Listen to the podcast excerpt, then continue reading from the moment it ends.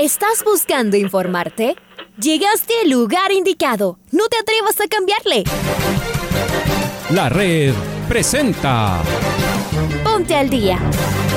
Información deportiva al instante sobre la actualidad de los equipos ecuatorianos muchos goles y el drama que tanto disfrutamos. Los albos se pusieron en ventaja con doblete de Adolfo Muñoz. La Libertadores Femenina cuenta con sus 16 equipos. Con la conducción de los periodistas de la red, Raúl el Profe Chávez y Andrés el Pichón Villamarín. Mucha información que contarles aquí en 102.1 FM. El microciclo de la selección que arranca el día de hoy. Ponte al día. La red. Bienvenidos.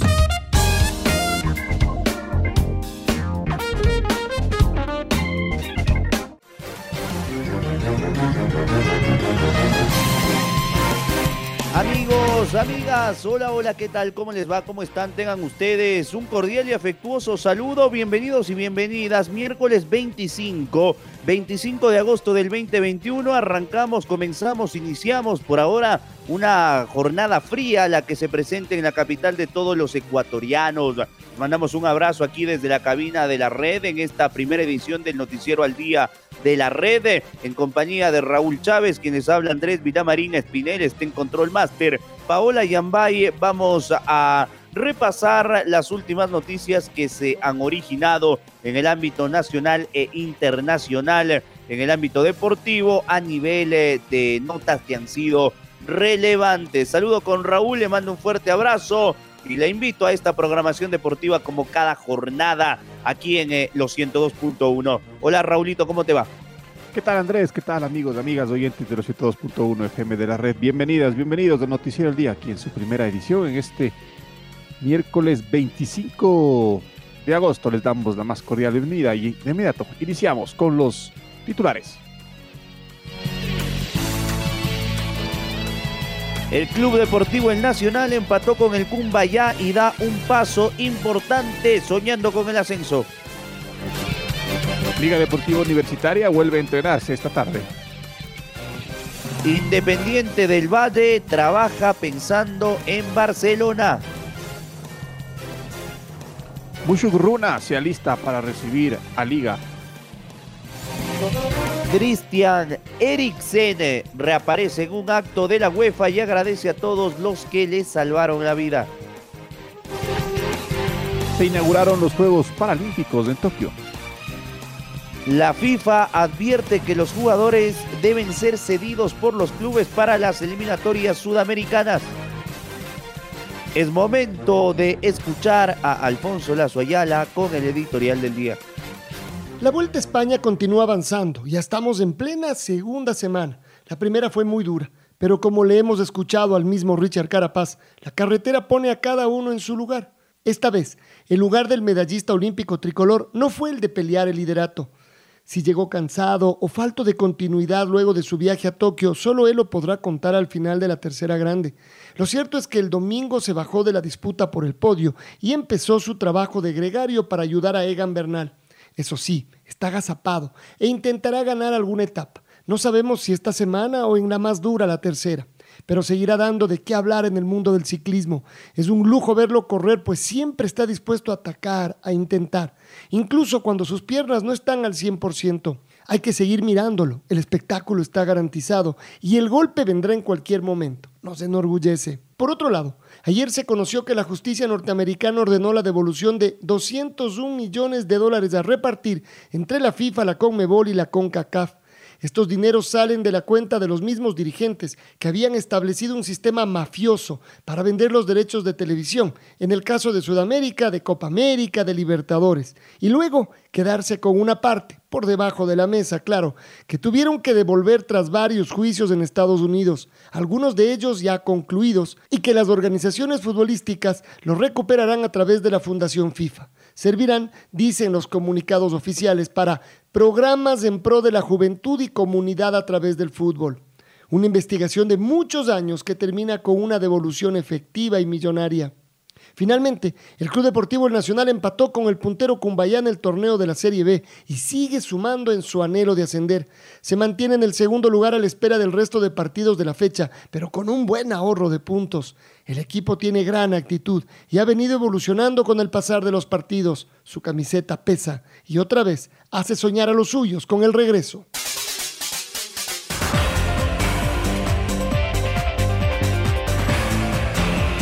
Escuchábamos el editorial del día en la voz de Alfonso Lazo Ayala. Vamos con la Serie B del fútbol ecuatoriano porque el Nacional empató sin goles con el puntero Cumbaya la noche del día de ayer por la fecha 29 de la Liga Pro de esta categoría en el Estadio Olímpico Atahualpa. Con este resultado, los puros criollos sumaron 51 puntos y se mantienen en el segundo lugar de la tabla a 7 puntos del puntero Cumbaya. Está Carlos Edwin Salas del otro lado para ampliarnos la información. Hola Chaca, ¿cómo te va? Saludos cordiales compañeros, muchísimas gracias. Amigos, ¿qué tal? Un gusto. El Club Deportivo Nacional empató la noche de ayer 0 por 0 ante el Cumbayá en el Estadio Olímpico Atahualpa, jugando entre comillas de visitante. El Nacional no tuvo la suerte para poder embocar la pelota en el fondo de las piolas del equipo de Cumbayá, ya que Palacio, Zambrano y Delgado tuvieron grandes oportunidades, especialmente por quien fue la figura del partido, Palacios, el atacante del cuadro de los puros criollos. El Nacional para este partido formó con Leodán Chalá en la portería, en la defensa con Jean-Pierre Torres, Walter Chalá, Jeremy del Castillo y Adrián Cela. Los volantes, Brian Tana, Ronald de Jesús, Mateo Zambrano, Yalmar Almeida y en el ataque Byron Palacios y Yomil Delgado. El Nacional con el empate sumó 51 puntos, a la espera de lo que puede hacer la noche de hoy Gualaceo frente al Guayaquil Sport. El equipo de los puros criollos le saca una ventaja por ahora de 7 puntos antes de que Gualaceo juegue. Compañeros, continuamos con más en el Noticiero al Día. Gracias, gracias Carlos Edwin, fuerte abrazo. Eh, de igual manera, ayer por la Serie B, Independiente Juniors no pudo en casa frente a Atlético Santo Domingo e igualó a un gol por bando. La jornada se completa el día de hoy con los partidos entre Chacaritas versus Atlético Porteño desde las 15 horas, al mismo horario, en el mismo horario, pero en los Reales Tamarindos de la Liga de Puerto Viejo que se encuentra en zona roja de la tabla frente al América, que viene en franco ascenso. Finalmente la jornada se cierra en el estadio Alberto Spencer desde las 19 horas, en un partido clave por la parte alta de la tabla de posiciones entre Guayaquil Sport y Gualaceo. Dejamos atrás la Serie B del fútbol ecuatoriano y nos metemos con la actualidad de los equipos en la Serie A de nuestro balompié. El doctor Isaac Álvarez conversó con los compañeros en la barra de la tribuna. El presidente de la Comisión Económica de Fútbol en Liga habló sobre don Rodrigo Paz eh, a una semana de su deceso y de igual manera sobre lo que significó el triunfo en el estadio Banco Pichincha ante el Barcelona. Escuchamos a una de las figuras visibles en la actualidad de la dirigencia de liga.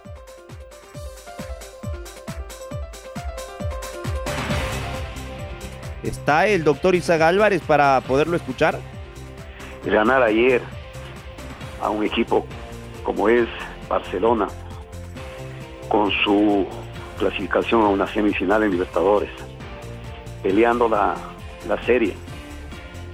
O sea, no, no, no, no es menospreciar al resto de equipos porque es un campeonato muy, muy parejo. Pero eso no nos hace ni que somos ya lo, ya estamos en la final, ni cuando perdimos lamentablemente allá eh, contra Paranaense fuimos lo peor. Eh, estamos eh, trabajando arduamente, de eso doy fe, en muchos sentidos con el cuerpo técnico, en dotar de la logística que necesitan ellos, que con todos los conocimientos que, que los tienen, han sabido explicarnos de los materiales que y equipos y todo lo que se requiere para optimizar el, desempeño de los jugadores. Aspectos de pizarras, de mejorar eh, eh, toda el área de, gimnasio, el área que debemos dotar y cuando esté será un gusto que nos visiten en el estadio con serie de implementos, al igual que el centro de alto rendimiento. El compromiso está ahí. Y el partido de ayer, obvio, que nos alegró a todos.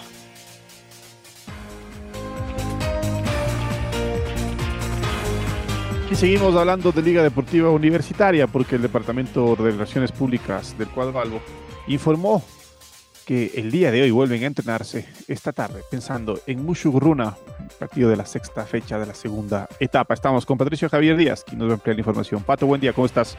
¿Qué tal amigos y amigas del Noticiero al Día? Liga Deportiva Universitaria derrotó el pasado lunes 2 a 0 a Barcelona en el Estadio Banco Pichincha de la ciudad de Guayaquil. El martes, el cuerpo técnico encabezado por el profesor Pablo Marini entregó descanso a los jugadores del plantel universitario. A partir de esta mañana, los albos se prepararán para encarar el partido del día sábado cuando visitarán a Musurruna en el Estadio Bellavista en la ciudad de Ambato por la sexta fecha de Liga Pro. Los universitarios con 8 puntos navegan en la mitad de la tabla del torneo, del torneo ecuatoriano y buscarán sumar puntos en Ambato para escalar posiciones y pensar en la pelea por esta segunda etapa del torneo nacional. Para el Noticiero al Día informó Patricio Javier Díaz. Muy bien, Pato. Abrazo grande para ti. Liga entrena hoy a la tarde en el centro de alto rendimiento del complejo de Pomaski. Y mañana entrena en el estadio Rodrigo Paz Delgado. Para el viernes desplazarse hasta Ambato y jugar el día sábado a las 20 horas en el Beta Vista. Vamos con Barcelona, porque ayer fue intervenido quirúrgicamente dos meses fuera de las canchas Michael Hoyos y Adonis Preciado no será intervenido quirúrgicamente. Habló el doctor Andrés Arce, el médico canario, después de lo que significó un partido duro para Barcelona con derrota ante Liga jugando como local y además de incómodo en cuanto a las lesiones de algunos de sus jugadores. Acá lo escuchamos al galeno canario. Bueno, tenemos como resultados, en el caso de Michael Hoyos, el día de hoy tendrá la cirugía por su eh, fractura eh, multifragmentaria de clavícula. En el caso de Bruno Piñatares, pues tuvo un desplazamiento del peroné eh, por la contusión que tuvo, pero pues está a manos del área de fisioterapia para eh, solucionar su, lesión. En el caso de Mario Pineira, eh, estamos por realizar algunos exámenes. En todo caso, pues una ruptura eh, fibrilar hacia una contractura muscular es lo que se piensa. En el caso de Adonis, un trauma de hombro sin mayores problemas. En el caso de los demás jugadores estaremos haciendo exámenes y demás situaciones que corresponden por el grado de lesión que tienen y veremos qué nos depara en las siguientes horas. Definitivamente, luego de sus eh, asuntos, el caso de Aymar, el día de ayer, me parece, cumplió ya los seis meses, pero todavía falta para que pueda ingresar. En el caso de Pedro Pablo, asimismo, falta todavía algún tiempo de esperar.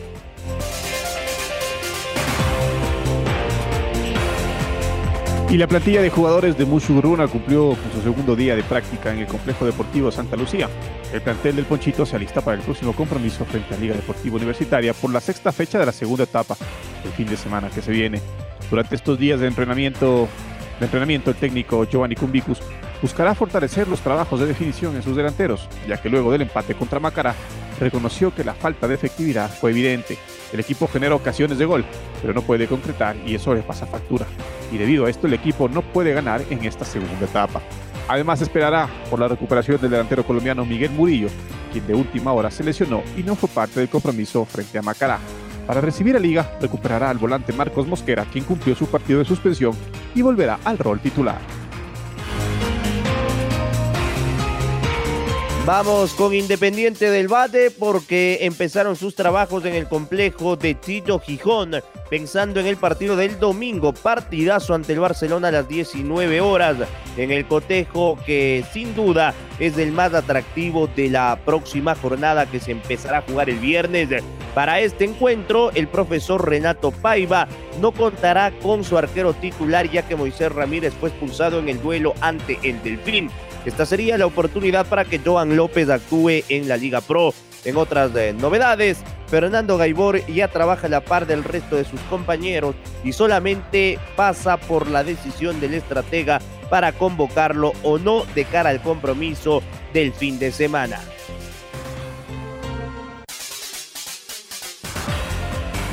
Luego de la Premier League y la Liga Española confirmaran este martes que no cederán a sus futbolistas para disputar las eliminatorias sudamericanas debido a la situación sanitaria que atraviesa Reino Unido y España por la pandemia de coronavirus, la FIFA emitió un comunicado en que reitera que los equipos deben liberar a sus jugadores para la triple fecha de septiembre.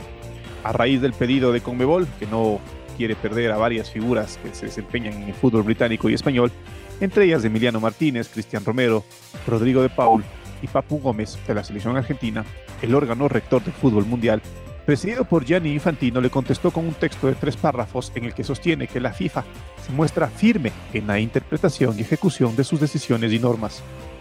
Además, en el mismo remarca que procederá a reiterar, a reiterar a las respectivas asociaciones miembros y clubes afectados de las bases reglamentarias a las que se encuentran sometidos, así como les dará partícipe de las consecuencias de su posible incumplimiento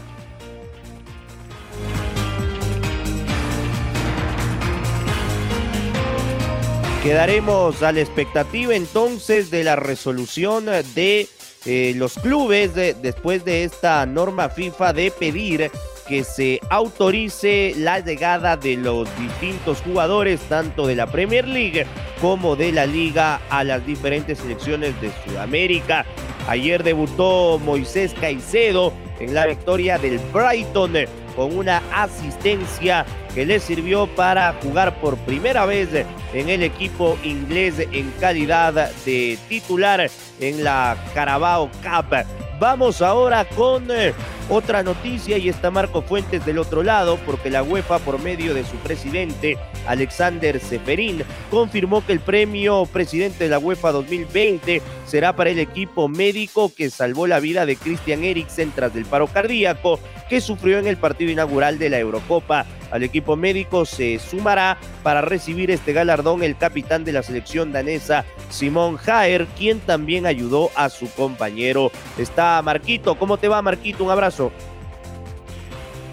¿Qué tal Andrés, Raúl, amigos y amigas? Un saludo para todos ustedes a través eh, de la red. En efecto, el equipo médico que salvó la vida del eh, jugador danés Christian Eriksen en la UEFA Euro 2020 y el capitán de la selección danesa Simon Kjaer son los eh, galardonados con el premio Presidente de la UEFA 2021. Este premio es un reconocimiento por su vital eh, contribución socorriendo a Eriksen cuando el centrocampista del Inter de Milán sufrió un paro cardíaco desplomándose en el campo durante el partido inaugural de la UEFA Euro 2020 que disputaron Dinamarca y Finlandia en el Parken Stadium de Copenhague el pasado 12 de junio. Gracias a la rápida respuesta del equipo médico y al excelente tratamiento de emergencia, Eriksen fue reanimado en la cancha y se recupera felizmente. Además, Simon Kjaer comparte este honor debido a su reacción al ayudar inmediatamente a Eriksen, así como por la excepcional cualidad de liderazgo que demostró en aquellos momentos. El presidente de la UEFA, Alexander Seferin, describió a los galardonados con el premio, que reconoce los logros sobresalientes, la excelencia profesional y las cualidades personales ejemplares, como los verdaderos héroes de la Euro 2020, y destacó que es un gran honor para él entregarles el reconocimiento presidente de la UEFA 2021. Esto es lo que les podemos informar a esta hora. Amigos y amigas, continúen en sintonía de la red. Un abrazo grande. Abrazo Marco para ti también, gracias por tu información. Y la decimosexta edición de los Juegos Paralímpicos inició el día de ayer con la ceremonia de inauguración en el Estadio Nacional de Tokio. Hay 162 países que participarán, tres más con respecto a Río 2016. Ecuador lleva una delegación de ocho deportistas y dos guías. Este martes 24 de agosto comenzaron los Juegos Paralímpicos. La ceremonia inaugural contó con un despliegue artístico y pirotecnia. Se contó metafóricamente con un aeropuerto y unas alas de avión que asemejan al impulso imparable que los deportistas se superan sus diversas discapacidades. Son 162 países. Debutan en esta cita Paraguay, Bután, Maldivas y las islas de Granada y Vicente. En el desfile también apareció la bandera de Afganistán. Los dos deportistas por la crisis que vive el país no pudieron viajar. Sin embargo, en el equipo de refugiados sí lo hará el nadador de origen afgano Abbas Karini. Ecuador tendrá actuación en los presentes Juegos Paralímpicos con ocho deportistas, además de dos guías. Los abanderados fueron Kiara Rodríguez y Darwin Castro. Antes del gol del recuerdo, una noticia internacional. Harry Kane ha decidido respetar las decisiones del Tottenham y estar disponible desde hace dos semanas. Por eso ha jugado ya regularmente frente al Wolverhampton y no, no romperá su relación con eh, los Spurs. El eh, presidente Levy ha rechazado todos los enfoques del Manchester City e inclusive la última oferta de 100 millones de, de euros. De esta forma, el Manchester City no puede acceder hacia el delantero de la selección inglesa Harry Kane y al parecer continuará en el equipo de Nuno Gómez en el Tottenham. 150 millones de euros que han sido rechazados. Es momento del gol del recuerdo. El gol del recuerdo.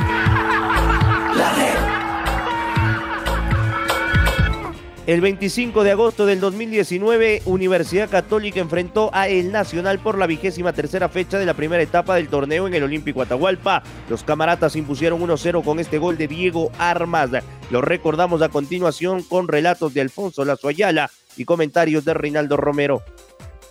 La pelota en campo de Nacional, la gana Jason Chalano, pudo sacarla Miguel Segura. Jason al área, Diego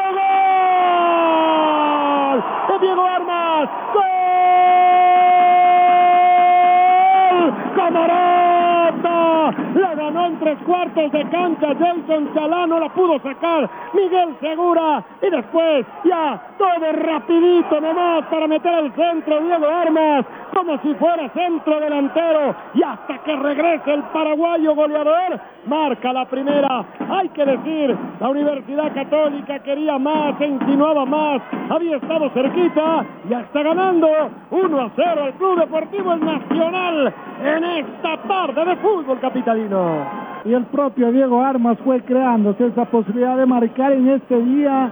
Antes había pegado un balonazo en el vértice y ahora como centro delantero se fue proyectando nomás el centro de Chalá desde el costado derecho ante un error en el rechazo de Segura y el cabezazo abajo. Le cambia de dirección a la pelota y va a la mano izquierda del golero Padilla que nada pudo hacer en esa acción. Y pone a ganar a la Católica. Gol de Diego Armas de Testa. Gana 1 a 0 acá en el Atahualpa Nacional. Momento de la despedida. Un abrazo para Raúl y un abrazo para todos los amigos oyentes. Andrés, un fuerte abrazo, amigos. Gracias por estar con nosotros. Ahora ya estás al día junto a nosotros. La red presentó. Ponte al día. Informativo completo sobre la actualidad del fútbol que más nos gusta, en donde estés y a la hora que tú quieras. Quédate conectado con nosotros en las redes de la red. Síguenos como arroba la red Ecuador y no te pierdas los detalles del deporte minuto a minuto. Escúchanos en vivo en TuneIn y en los 102.1 FM en Quito. ¡Te esperamos!